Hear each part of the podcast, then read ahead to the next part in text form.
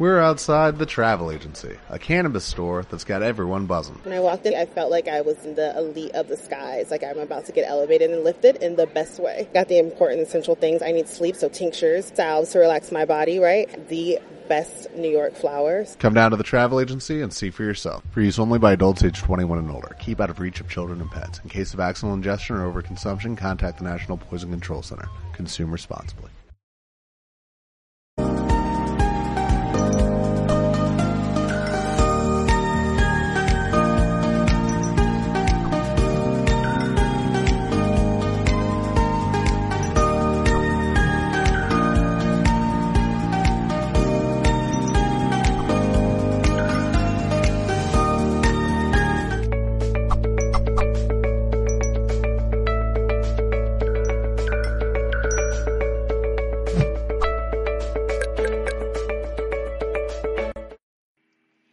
Bienvenidos y bienvenidas a un nuevo directo de Mindalia Televisión.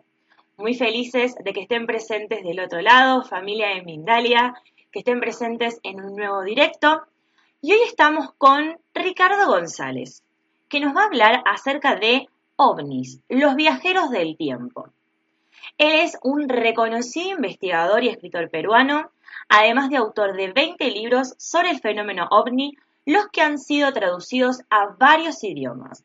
Esto significa que tienen disponibilidad de poder acceder a la información que ofrece Ricardo en un montón de lados del mundo, pero antes de poder disfrutar de todo lo que nos viene a contar y a desarrollar en el directo de hoy, quiero contarles que estamos en multiplataforma, que no solo salimos por YouTube, sino que también salimos por Twitch, por VK, Vimeo, Facebook, Bang Live, en un montón de plataformas al mismo tiempo, pero también salimos en Mindalia Radio Voz las 24 horas de información consciente ingresando a www.mindaliaradio.com. Ahora sí, para darle paso a Ricardo, que le quiero agradecer por estar presente en este directo y por su amabilidad y por el tiempo que nos viene a ofrecer, además de toda la información que tiene, quiero preguntarle por qué se define o por qué vos definís a los ovnis como viajeros del tiempo. Así que te agradezco y te doy paso, Ricardo. Un gusto que estés aquí. Muchas gracias por la invitación. Ciertamente el fenómeno ovni está copando los más importantes medios de comunicación estos últimos años debido al impacto de filmaciones, reportes de pilotos de guerra militares que se están refiriendo a esta pues oleada de observaciones de los no identificados. Si bien es cierto, el término fue creado por los militares norteamericanos en la década de los años 40 y significa sencillamente objeto volador no identificado, se escribieron muchas hipótesis para tratar de explicar estos fenómenos, desde que podría ser armas militares secretas, que podría tratarse de sugestión, alucinaciones, etcétera, etcétera, e incluso la hipótesis extraterrestre. En mi caso particular, estoy convencido de que un porcentaje que no tiene explicación convencional de estas apariciones podrían corresponder a inteligencias no humanas. Y esas inteligencias no humanas, como digo, serían más que extraterrestres, también viajeros en el tiempo, viajeros interdimensionales, que conectan con nuestra realidad, pero también pueden salir de ella, pueden interactuar de forma mágica y eso pone en aprietos nuestro intelecto. Bien, y podríamos decir entonces, de alguna forma, que en un futuro podríamos ser ellos, es decir, los ovnis, y de ser así, si, vos lo afirmás, de que esto podría ser así, ¿por qué se manifiesta en nuestra realidad? Quienes conocen mi trabajo saben que he publicado varios libros basados en mi propio testimonio de contacto y las investigaciones que hemos llevado a cabo en mi país de origen, en el Perú, donde ahora mismo me encuentro. Una historia fascinante que empezó en los años 50 con un grupo de campesinos y pastores de la localidad de Ancash, es una provincia en el norte del Perú, bellísima, le llaman la Suiza peruana por los nevados, los glaciares, es un paisaje realmente exuberante, precioso. Y allí, como digo, en los años 50, los lugareños tuvieron experiencias de contacto con seres de aspecto humano bastante altos, que surgían de las montañas y que los lugareños habrían llamado apunianos por el término apu, montaña en quichua, señor protector. Y esta experiencia ha evolucionado se ha difundido más allá del Perú. Muchos afirmamos haber tenido contacto con estos seres que, siempre de acuerdo a estos mensajes, aunque parezca una película de ciencia ficción, afirman provenir del sistema estelar vecino, Alpha Centauri, a unos cuatro años luz aproximadamente de nuestro Sol. ¿Qué tiene que ver esto con tu pregunta? Porque un porcentaje, un segmento de estos seres de aspecto humano que han contactado a muchísimos testigos en el mundo no serían exactamente de origen extraterrestre, sino que provienen de lo que interpretaríamos como una línea de tiempo futuro. Ellos dicen en sus mensajes, en las informaciones que han transmitido, que hubo una crisis en nuestro planeta, luego de haber sido azotados pues, por pandemias, guerras, conflictos, eh, descuidar los recursos de nuestro mundo y administrarlos de forma irresponsable. Es como que eh, precipitamos una extinción, aunque suene dramático, y esto obligó a que nuestros científicos creasen un proyecto espacial como una película llamado El Arca para poder viajar a otros mundos, colonizarlos y sobrevivir allí. En otras palabras, algunos de estos seres no serían otra cosa que nuestros descendientes de ese programa espacial secreto que han logrado colarse en nuestra realidad, en esta línea de tiempo pasado, y lo trato de explicar en estos términos para que me puedan comprender, para transmitir un mensaje de advertencia, de cuidar el planeta, cuidar nuestra convivencia, porque lo contrario podríamos entrar en un punto de no retorno, en una crisis global que, como todos lo habrán notado, ya empezó, ya empezó, estamos viviendo los momentos eh, preliminares de lo que sería más tarde este programa espacial secreto del ARCA. Así que tu pregunta de si nosotros somos ellos, Mm, yo creo que un porcentaje de esos seres en el futuro, como ya lo sospechaba Albert Einstein en su día, serían viajeros del tiempo. Y es lo que he venido defendiendo a lo largo de estos años a través de nuestras eh, conferencias, en nuestras investigaciones, nuestras entrevistas en medios de comunicación, hasta que científicos de la talla de Stephen Hawking, ni más ni menos, dieron conferencias de prensa argumentando que teníamos que explorar otros mundos, que teníamos que viajar a Alpha Centauri y que solo teníamos 100 años para hacerlo, confirmando lo que nosotros ya veníamos difundiendo a nivel mundial. Sí, qué increíble esto que destacás de que científicos de renombre, porque muchas veces, como lo dice alguien que quizás no es tan conocido, no se lo toma en cuenta, entonces es muy importante esto que destacás. Y ahora me gustaría preguntarte, ¿cómo nos definirías a los ovnis. ¿Cómo nos podés decir qué son los ovnis? Y junto con esto, ¿cómo fue, vos, contabas que tuviste una experiencia con ellos, de cómo fue esa primera experiencia y si nos podés determinar de alguna forma si tenés, no sé cómo sería, pero si existe alguna frecuencia de contacto con ellos o es algo más natural y, espontáneo de acuerdo a como de alguna forma lo que ellos determinen y consideren de cuando quieren contactarse con nosotros. Mira, antes de adentrarnos eh, de, lleno en el universo fantástico y enigmático de los, ovnis, me pareció muy interesante tu reflexión.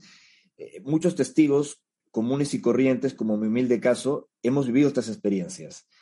De hecho, te hablé de los campesinos y pastores de los Andes peruanos, personas que han sido ninguneadas, que se veían como demasiado humildes, que no eran creíbles y han vivido estas mismas experiencias. Pero cuando los testigos comunes y corrientes, como este servidor, comparten una información, un contacto con testigos, con imágenes, y este contacto se verifica por su información con el tiempo, para que importantes científicos, como ya citado Stephen Hawking o Ivy Love, o entre otros, estamos hablando científicos de, de Cambridge, de la Universidad de Harvard, digan más o menos la misma información que habíamos publicado nosotros con anticipación, como mínimo debe invitar a la duda, a investigar, por si todo esto pudiese ser un mensaje para que una masa crítica de testigos comunes empujamos a los testigos de alta credibilidad pilotos de guerra, científicos, etcétera, para que puedan finalmente animarse a compartir lo que saben sobre los ovnis y sobre la hipótesis extraterrestre, que insisto, es una de tantas. Hoy en la ufología, en el estudio de este fenómeno, hay diferentes posturas. Algunas que tratan de argumentar que el fenómeno no existe, es un segmento muy pequeño, es un delirio decir que el fenómeno como tal no existe. Hasta los más recalcitrantes científicos que investigan el tema ovni aceptan que el fenómeno existe como tal, como fenómeno. Luego hay un segmento que dice que esto se trata de un fenómeno no extraterrestre, sino interdimensional, como una inteligencia desconocida que nos hace creer en extraterrestres, en cosmonautas, como en su día pasó con el folclore, con duendes, fantasmas, apariciones marianas y lo que a uno se le ocurra. Uno de los apadrinados de estas teorías es el científico y ufólogo francés Jacques Vallée. Y al día de hoy varios ufólogos de habla hispana también están siguiendo su estela y han propuesto teorías muy interesantes que sin duda pueden explicar un gran porcentaje de los casos que tienen mucho de fenómenos paranormales, eh, contradictorios, extraños. Pero también existe la hipótesis extraterrestre. Yo no la descartaría. Sería realmente insensato suponer que en esta galaxia como la Vía Láctea, en donde la British Columbia, a través de un estudio matemático, llegó a la conclusión que solo nuestra Vía Láctea podrían existir 6 mil millones de planetas como la Tierra, no seis, no 600, sino seis mil millones, lo raro no sería que exista vida inteligente en el universo, sino que nosotros fuéramos la única especie bendecida con inteligencia, entre comillas, en medio de este mar de estrellas, ¿no? Así que yo no descartaría la hipótesis extraterrestre, yo le llamo todo esto para explicar el fenómeno inteligente de los ovnis, hipótesis de múltiple origen hipótesis de múltiple origen. Por eso este fenómeno es tan irritante, tan esquivo, que ha dividido la opinión de testigos de contacto, de ufólogos, de investigadores, de periodistas, y eso es lo fascinante. Yo estoy convencido que en las preguntas está la clave y tal vez no tanto las respuestas. Así que para mí, eh, los ovnis, estos objetos voladores no identificados, los casos que no tienen explicación convencional, corresponden a inteligencias no humanas. Y ahí ya podríamos discutir esas inteligencias, su naturaleza, si son interdimensionales, de otros tiempos, ya están entre nosotros, son de origen extraterrestre, ¿por qué no se muestran abiertamente? Eh, y un largo, largo, etcétera, que creo que es importante discutirlo. Pero obviamente, los casos inexplicables no es tecnología humana, no son naves secretas de la Federación Rusa o de China, se están observando desde la Edad Media, se están observando desde miles de años atrás, de la época de Moisés en el Monte Oreb. Este es un fenómeno muy antiguo, está entre nosotros o incluso, me atrevería a decir, está antes que nosotros. Bien. ¿Y por qué entonces consideras que todavía hay gente, porque si bien existe un, porcentaje muy chico, pero ¿por qué consideras que todavía existen personas que, yo recién estábamos conversando con, Ricardo antes de salir al directo, que yo le comentaba que muchas veces se toma el, tema como de una forma de burla, como de risa, como, ay, los ovnis, como si no fuese algo en serio y Ricardo lo está contando y, científicos salen a decirlo de muchísimo renombre. Entonces, ¿por qué todavía existen o por qué crees si no existe alguna respuesta exacta o, comprobable, si se puede decir, de que hay personas que todavía no creen y lo, y lo toman como algo insignificante con todas las pruebas que existen? Bueno, por muchas razones. Una de ellas por ausencia de información, por ausencia de conocimiento sobre este tema.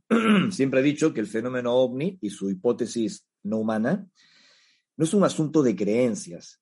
En una charla de café, de pronto en Córdoba o en Buenos Aires, eh, o aquí en Lima, eh, charlar con los amigos y decirle, ¿y tú crees en los ovnis? Eh, la pregunta está mal hecha. La pregunta debe ser, ¿estás informado sobre este fenómeno? No es creer. La creencia se basa a veces en la fe, que es la convicción de lo que uno no puede observar.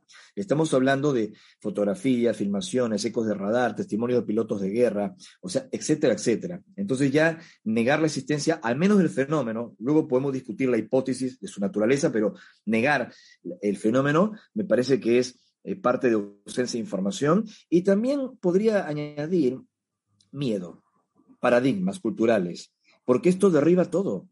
Eh, si realmente corresponden inteligencias humanas que están actuando en nuestra realidad, nos preguntaríamos de dónde vienen, por qué están aquí, si tal vez este fenómeno explica otros más antiguos, como los ángeles en carros de fuego que se menciona en la Biblia, discutiríamos sobre el origen de las religiones. ¿Qué pasa si estos seres son tan avanzados como lo esgrime la tecnología o la magia o la energía del comportamiento ovni que ponen aprietos nuestra ciencia?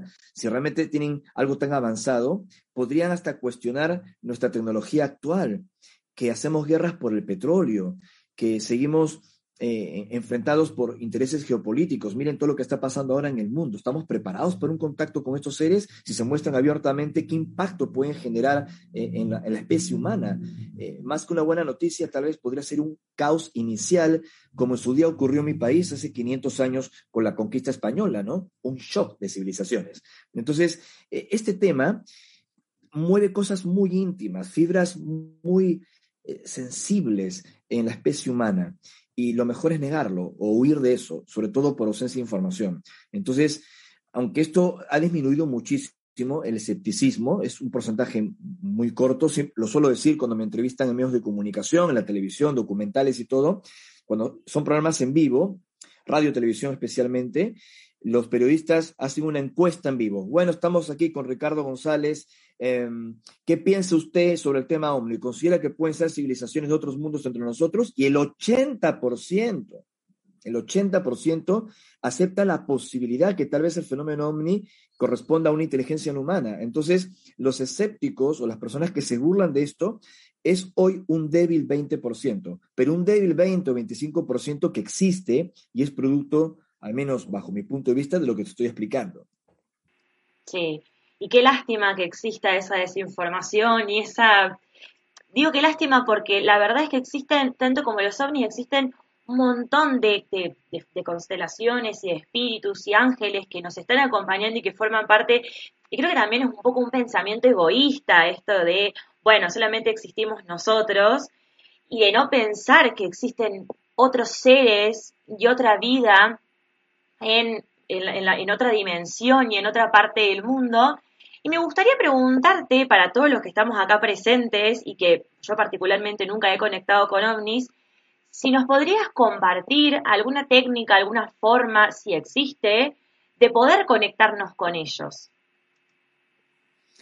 Bueno, cuando yo empecé en estos temas, yo ahora tengo 48 años, llevo cerca de 30 años experimentando el contacto y divulgándolo a través de mis investigaciones, es un largo ya camino, pero empezó todo esto con avistamientos que presencié aquí en el Perú cuando era muy chico, entre 5 o 7 años ya había observado estos objetos, estas luces en la localidad serrana de Chosica. No sabía de qué se trataba, era muy chico, pensaba que eran satélites, le llamaba estrellas caminantes, hasta que uno al crecer va eh, educándose y, comprende lo que observa en el cielo, ¿no? Distinguir lo que es una estrella, de lo que es un planeta, eh, el movimiento propio de, por la precesión de los equinoccios, de, la bóveda celeste, o sea, hay cosas que uno va comprendiendo mientras va creciendo, los satélites, sobre todo en esta era que estamos viviendo, donde hay tanto aparato eh, sobre nuestras cabezas. He visto gente confundiéndose, por ejemplo, con la red Starlink, de Elon Musk, de SpaceX, como si fuese una flotilla de, naves extraterrestres eh, volando pues en tren en el cielo, y en realidad son satélites. Entonces, en la medida que uno va avanzando, puede distinguir los objetos reales, que no es tecnología humana, de los que nosotros hemos puesto en el espacio. Y yo fui testigo de esto desde muy chico. Y empezó luego el contacto, como lo he narrado muchas veces, en 1988 con una observación más fuerte, también aquí en la ciudad de Lima, y en el año 93, cinco años más tarde, aunque esto suene también a una locura, un primer mensaje mental telepático de estas inteligencias que irrumpió cuando yo estaba estudiando para rendir unos parciales de estadística y contabilidad en la carrera que yo estudiaba, Mercadotecnia, aquí en Lima, nada que ver con lo que ahora estoy completamente abocado a la investigación. Y bueno, en ese momento una voz en perfecto castellano, en, en mi lenguaje y a nivel mental, me dice que no dejara de seguir buscando, se presentó como una entidad de origen extraterrestre. Me ofreció una confirmación si subía a la terraza de, la casa en el barrio de Orrante del Mar, aquí en Lima, y subí a la terraza de la casa y apareció un objeto rojo brillante que contemplé con otros testigos, miembros de mi familia, y así empezó todo. Entonces, toda esta experiencia me motivó a implicarme con grupos de contacto en Lima, con grupos de ufología, eh, también con grupos hasta esotéricos, traté de, buscar por todos lados, ¿no? Eh, empecé a investigar la conciencia, el contactismo, la ufología, quería entender lo que me estaba sucediendo. Entonces descubrí que existía una técnica, no para tener contacto, sino para mantener estas experiencias a lo largo del tiempo, que estaba basada justamente en la concentración, la meditación, en técnicas de naturaleza espiritual que permitían ajustar tu frecuencia mental a los mensajes que estos seres estarían transmitiendo. Y me entrené en esas técnicas y les hemos compartido con mucha gente. Es lo que hoy en los Estados Unidos algunos investigadores, como el amigo Steven Greer, denomina eh, encuentro cercano del quinto tipo, como una especie de ampliación de la clasificación Heine aunque el término quinto tipo en realidad lo inventó a fines de los años 70 el ufólogo uruguayo-argentino, mi querido amigo que en paz descanse, Fabio Serpa. Pero nosotros en Perú, y cuando digo nosotros, no me refiero solo a mi caso, sino a distintos grupos de contacto, como el grupo Rama, Oblado Capetanovic, o la familia Acherbo, o sea, muchos testigos en Perú venían participando de estas técnicas de telepatía, de conexión, de, elevar la frecuencia, de acercarse sensorialmente a estos seres desde los años 60, ¿no? Los años 60. Así que no hay nada, nuevo bajo el sol. Sin embargo, permíteme añadir que estas técnicas o protocolos de contacto, insisto, no es garantía de tener el contacto. También depende de la agenda de estos seres, lo que dispongan para conectar con algún testigo, sabiendo que la experiencia en sí misma va a modificar o afectar tremendamente todo su entorno social. De hecho, a mí me despidieron del trabajo por aparecer en la televisión. Yo trabajaba por una compañía internacional, era divulgador científico de un, laboratorio internacional, y me despidieron por aparecer en la televisión, en los noticieros en Lima, en la década de los años 90, hablando sobre estos temas, ¿no? Entonces, eh, no es sencillo afrontar algo tan contundente, tan maravilloso, tan eh, que rompe la caja, ¿no? En los paradigmas, como es el fenómeno. Así que sí hay técnicas pero las técnicas se van desarrollando para mantener una comunicación que ellos, estos seres, inician acorde a su agenda. Bien, y me quedo aquí dos segundos en voz en, voz en off para que si nos podés ampliar o desarrollar acerca de estas técnicas, si se pueden dar a conocer para que, para que conozcamos acerca de qué se tratan.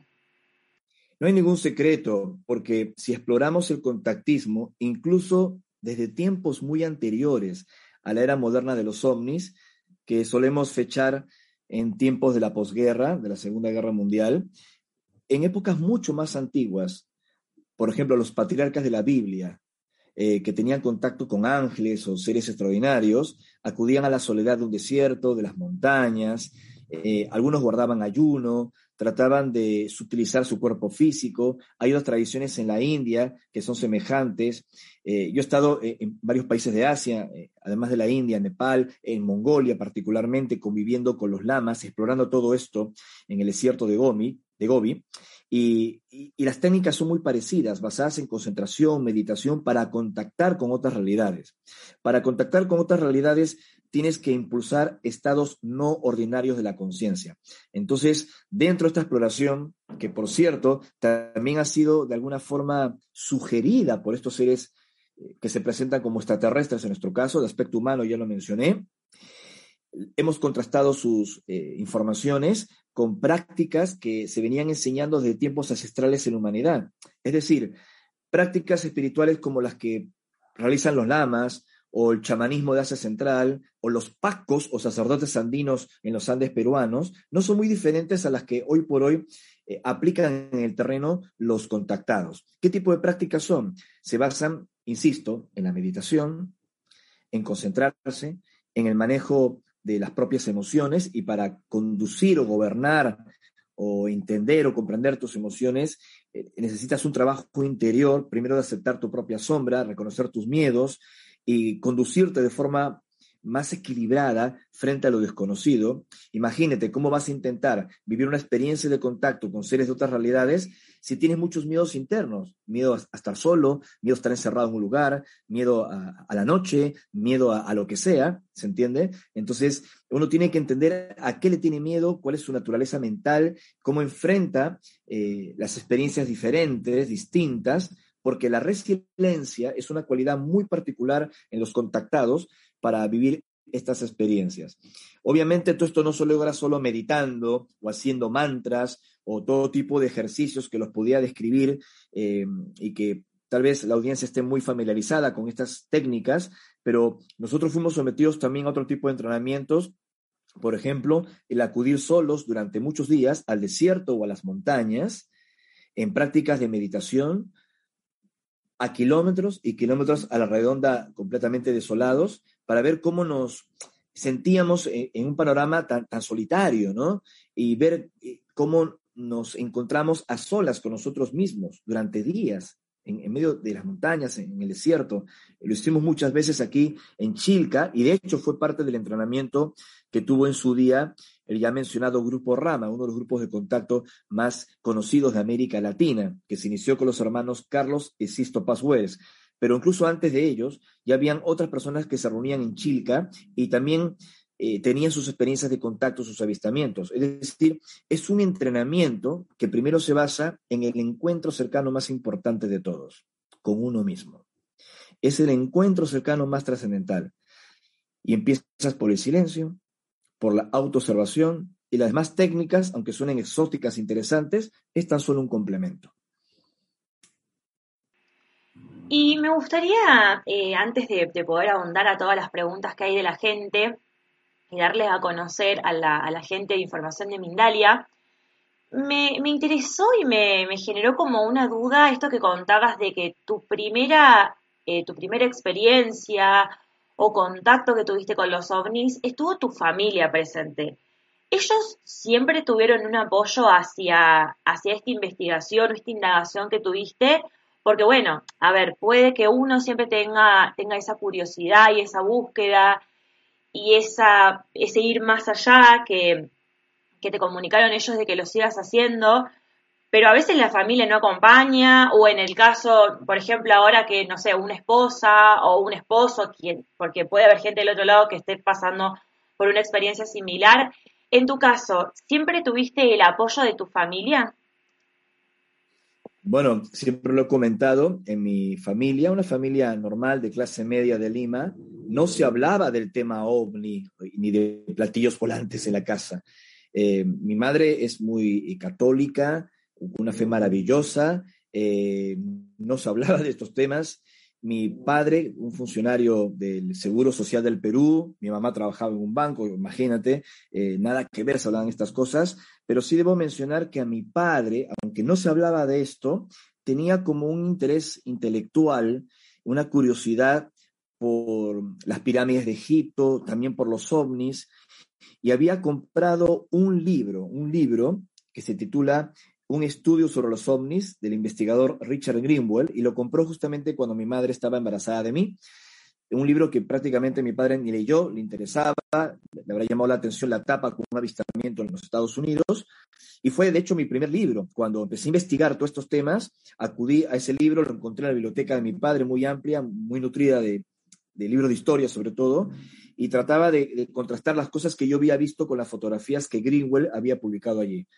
Pero más allá de este detalle, no se hablaba en mi casa sobre el tema ovni, y obviamente que al principio fue difícil, cuando yo decidí eh, dedicarme a investigar completamente sobre este tema, luego que me habían despedido del trabajo por mis apariciones en los medios, esto eh, ciertamente que preocupó a, mis hermanos, especialmente a mi familia, a mis padres, pero yo seguí adelante y bueno, hoy en día, después de tantos años y de tantas cruzadas tratando de compartir mi testimonio, eh, el panorama es muy diferente, ¿no? Eh, mis padres amorosos, de hecho estoy en la casa de mis padres ahora mismo de visita en Lima, porque como sabes vivo en la Argentina con, mi esposa, que es mi, mi, compañera, mi esposa es de Buenos Aires, pero vivimos en Capilla del Monte, al pie del Uritorco, con mi esposa Sol, viajamos por todo el mundo, investigamos juntos, o sea, compartimos esto como matrimonio, y, y mis padres, pues, eh, ¿qué te puedo decir? Están fascinados con todo esto porque han visto lo que ha sucedido a lo largo de los años y cómo todo se ha ido es increíble, ¿no? Parece una película cómo se ha ido eh, desarrollando. Así que yo valoro, eh, y te agradezco la pregunta, que la vida me haya bendecido con una familia abierta y tolerante a estos temas tan complejos y tan diferentes, que en realidad no deberían ser complejos ni tan diferentes, porque es parte de, de la historia, ¿no? Incluso yo lo hablaba con algún periodista en la televisión que le costaba hablar de la posibilidad de vida en otros mundos, de visitas extraterrestres hipotéticas a la Tierra, ni hablar del testimonio de los testigos de contacto, el fenómeno ovni, era como, no, es un tabú. Y sin embargo, sí creían en ángeles, ¿no? Este, e, en, la astrología, eh, le pedían favores a santos, ¿no? O sea, eso sí era real y lo otro no. Y, cuando el otro tenía fotografías, filmaciones, fotos de guerra, todo tangible, y el otro se basaba en lo que te resuena, en la fe, ¿se entiende? Que también es tangible desde otra perspectiva, pero se entiende. Así que también hay como una hipocresía espiritual con este asunto, eh, pero está bien que exista las preguntas, está bien que exista eh, el debate, porque eso nos motiva a pensar. Y estos temas no solo hay que sentirlos, parece que yo estoy nadando contracorriente cuando promuevo eso no solo hay que sentirlos. Si bien es cierto, el corazón, la resonancia es lo más maravilloso para conectarte con, contigo mismo, con otras personas y con el universo, ya estos temas como el fenómeno ovni y su interpretación extraterrestre son tan complejos en donde no solo deberías dejar todo al resonar, deberías también investigar, pensar, comprender, como lo han enseñado los grandes maestros de la humanidad de todos los tiempos, que eh, tu mente está a servicio de tu corazón, no separar las cosas para que se pueda encontrar lo que yo denomino el camino del medio, del equilibrio. Y estoy tratando de transitar ese camino del medio con mi familia. Bien. Eh, me parece fundamental, primero, que tu familia te haya acompañado siempre, que ahora tengas a Sol, que está siempre presente, que un amor súper divina y amable, que también tuve contacto con ella y es eh, una, mujer muy amable y me pone muy contenta de que, de que tengas este acompañamiento, así que súper feliz por vos y por todos. Y ahora antes de ir a las preguntas de la gente, que hay muchas preguntas, Ricardo, les quiero contar a todos los que están presentes del otro lado de que esta emisión está siendo posible gracias a la primera plataforma latinoamericana de facilitadores espirituales, Dharma Global, que puedes encontrarla ingresando en www.dharma.global. Ahora sí, vamos a ir a las preguntas de la gente. En primer lugar, tenemos la pregunta de Diana desde Colombia, que nos pregunta, en las noches me visita una esfera metálica pequeña de materia, no hace ruido y cuando quiero reaccionar algo hace que me duerma. Sé que sonrío, es hermosa y me da paz. Gracias.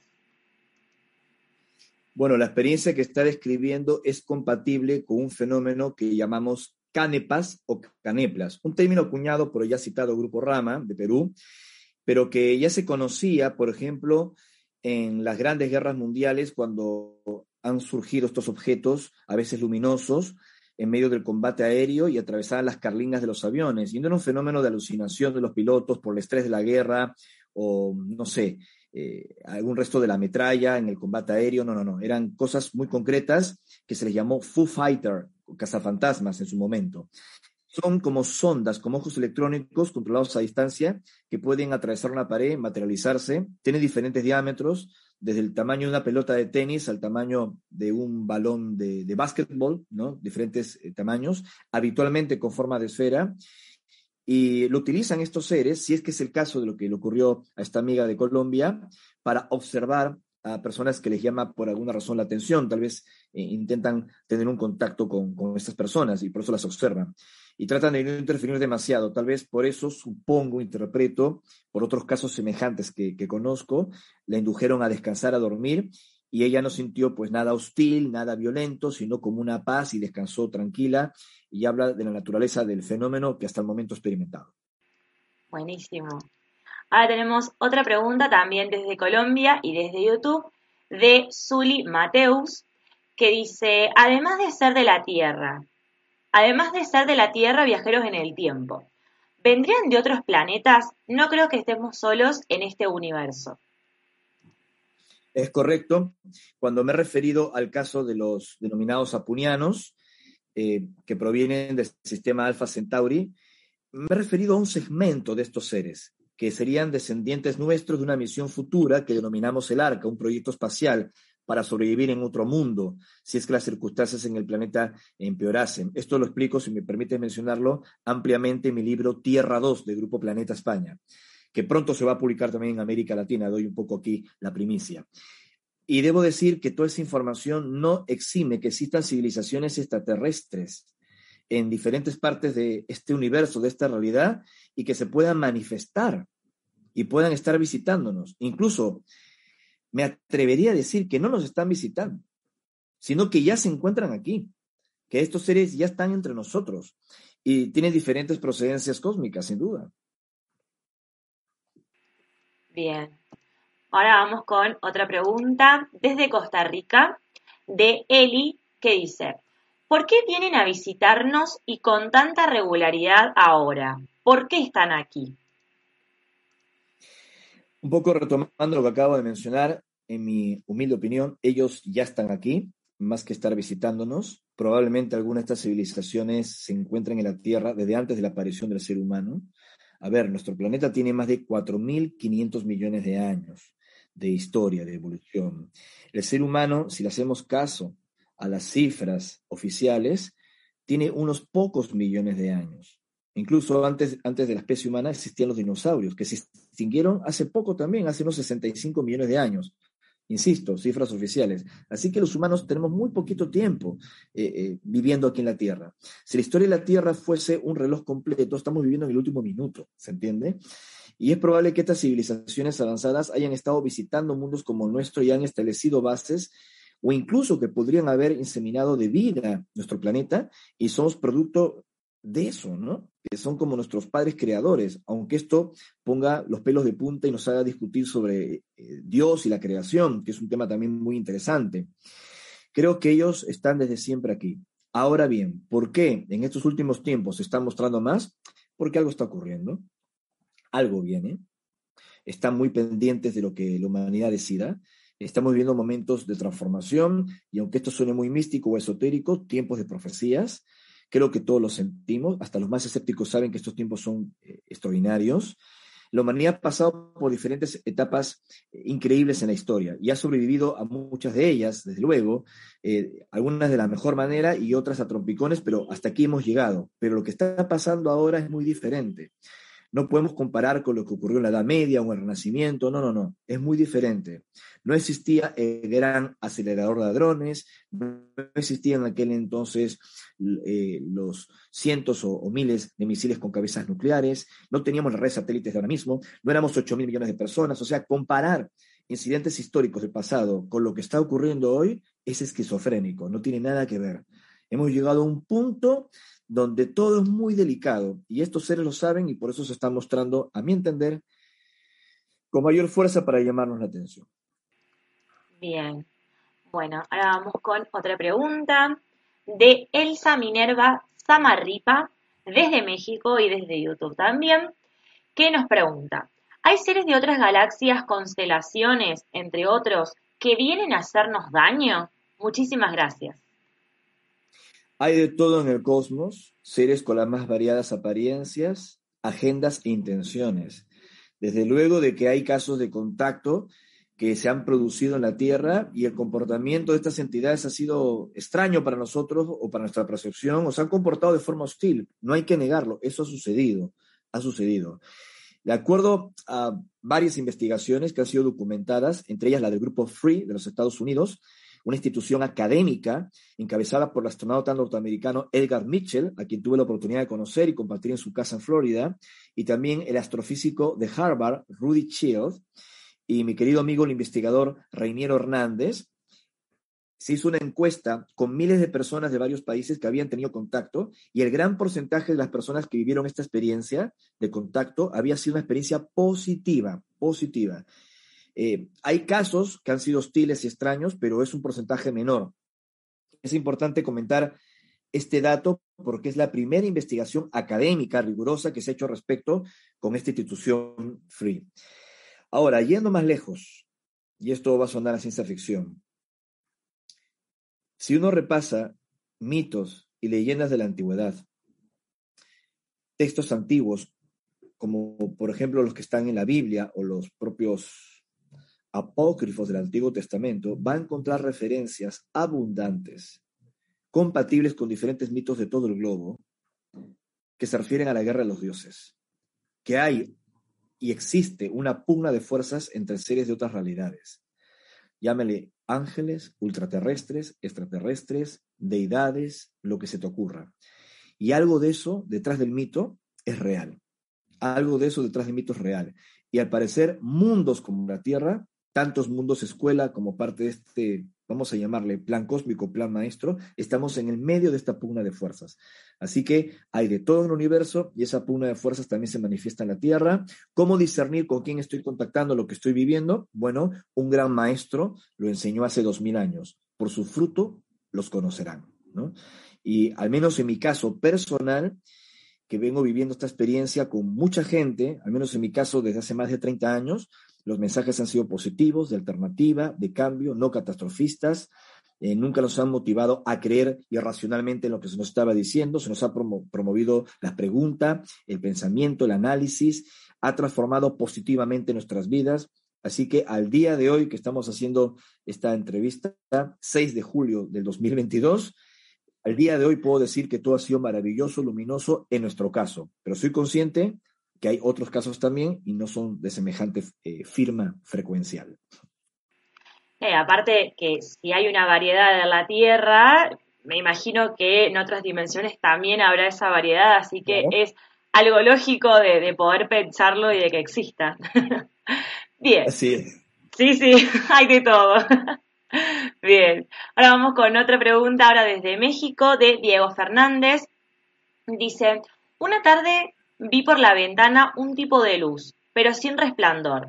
Algo raro como si un manto borrara la imagen de afuera de mi casa. No sé explicar bien. Bueno, obviamente solo tenemos la descripción, pueden ser muchísimas cosas, ignoro qué fue lo que vio. Eh, pero en referencia al fenómeno ovni, estos objetos, estas inteligencias pueden hacer lo que se te ocurra, aparecer, desaparecer.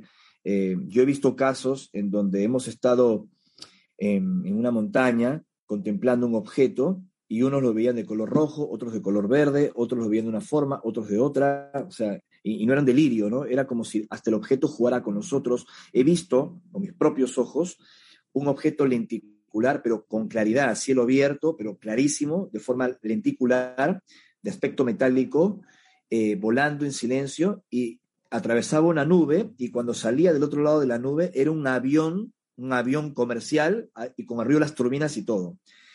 Y estoy completamente seguro que no se trató de una observación eh, apurada de mi parte, que había visto de un principio un avión y lo interpreté por un sesgo de confirmación como si fuese un ovni. No, no, no, no, no. O sea, el objeto cambió. Y hay muchos, muchos casos documentados donde estos objetos cambian de forma, interactúan con nuestra realidad, detienen el tiempo, eh, tienen mucho de parafísico este fenómeno de los ovnis, eh, pueden adaptar la apariencia de los objetos de acuerdo a nuestro contexto histórico. Como bien lo decía Jacques Vallée, son como una suerte de mandraques cósmicos. Así que todo es posible. Bien. Bueno, vamos a ir con la última pregunta porque, bueno, lamentablemente estamos llegando al final de este directo. De Gabriel wow, Sí, sí, pasa, pasa rapidísimo. Bien, vamos con la pregunta de Gabriel Cardenas. Dice, soy de la ciudad de Lima. Aquí está la central nuclear y ya vi dos tipos de ovni, y los dos de noche. Siempre salen del centurión, del centurión de Orión, y cuando me alteraba, desaparecían. Bueno, hay muchas eh, informaciones que respaldan la teoría de que los objetos voladores no identificados parecen tener una predilección por lugares de experimentos humanos, como centrales nucleares, eh, misiles, bases militares, eh, acumuladores de gran cantidad de energía, suelen estar allí. Y no solo en lugares artificiales construidos por los humanos, sino también en volcanes, fallas geológicas, etc. Así que esto no me llama la atención. Pero hay un detalle que brinda él en relación al avistamiento que se pierde, si mal no entendí, en la constelación de Orión, el cinturón de Orión. Y esa zona estelar es muy importante para la humanidad. El cinturón de Orión, que las tres Marías, que las vemos como tres estrellas juntas, que juntas no están, están separadas por muchos años luz, es una percepción desde la observación desde la Tierra, pero ese sector, el Duat de los antiguos egipcios, eh, tiene muchos secretos vinculados con los dioses que llegaron las estrellas a la Tierra, con el origen de la vida en la Tierra. Es un tema muy apasionante y no por casualidad, más de una cultura en el mundo habla de Orión o ha construido sus templos o sus pirámides para señalar aparentemente a ese lugar de los dioses. Así que no creo que sea casualidad que el objeto haya marcado algo así como investiga, ¿no? Aquí hay una clave, algo que debes comprender en este lugar, en Orión. Bien. Bueno, Ricardo, muchísimas gracias por toda la información que nos has brindado. Ahora te voy a dar paso por última vez para que te puedas despedir y para que puedas agregar la información que consideres pertinente, si lo deseas, pero principalmente para que puedas despedirte de toda la gente que está presente del otro lado y como recién te lo mencionaba y te lo, eh, te lo mencioné en cada momento que pude, agradecerte por toda la información y por el tiempo que nos has brindado. Muchas gracias por la entrevista. Envío un fuerte abrazo a toda la audiencia, los que están conectados ahora en vivo y los que luego verán en diferido este vídeo. Y recuerden que pese a todo lo que estamos viviendo como especie humana, todavía estamos a tiempo de cambiar el futuro. Y si no logramos cambiar el futuro, ¿cómo vamos a intentar un contacto con seres de otras realidades y dimensiones? El contacto primero es con nosotros y entre nosotros. Y todavía, insisto, hay esperanza. Muchas gracias. Bien. Bueno, Ricardo, nuevamente muchísimas gracias por toda la información que nos brindaste, por el tiempo también, porque es súper importante. Todas las preguntas que han quedado, eh, recuerden que las, las, dejan en el video guardado para que Ricardo pueda ir luego a responder todas las preguntas, porque han quedado algunas preguntas sin responder, como bueno, lamentablemente en todos los directos por el tiempo del que disponemos. Y recordarles antes de finalizar con este directo, como siempre, que Mindalia.com es una organización sin ánimo de lucro, así que si, si querés colaborar con nosotros, puedes dejarnos un me gusta a nuestro contenido, compartirlo, un comentario de energía positiva debajo, suscribirte a nuestro canal o hacernos una donación en cualquier momento ingresando a www.mindaliatelevisión.com y de esta forma haces que toda esta información llegue a muchas más personas y que disfrutemos de muchos más directos como el que disfrutamos hoy con Ricardo González. Muchas gracias a vos, muchas gracias a todos los que estuvieron presentes y hasta el próximo directo.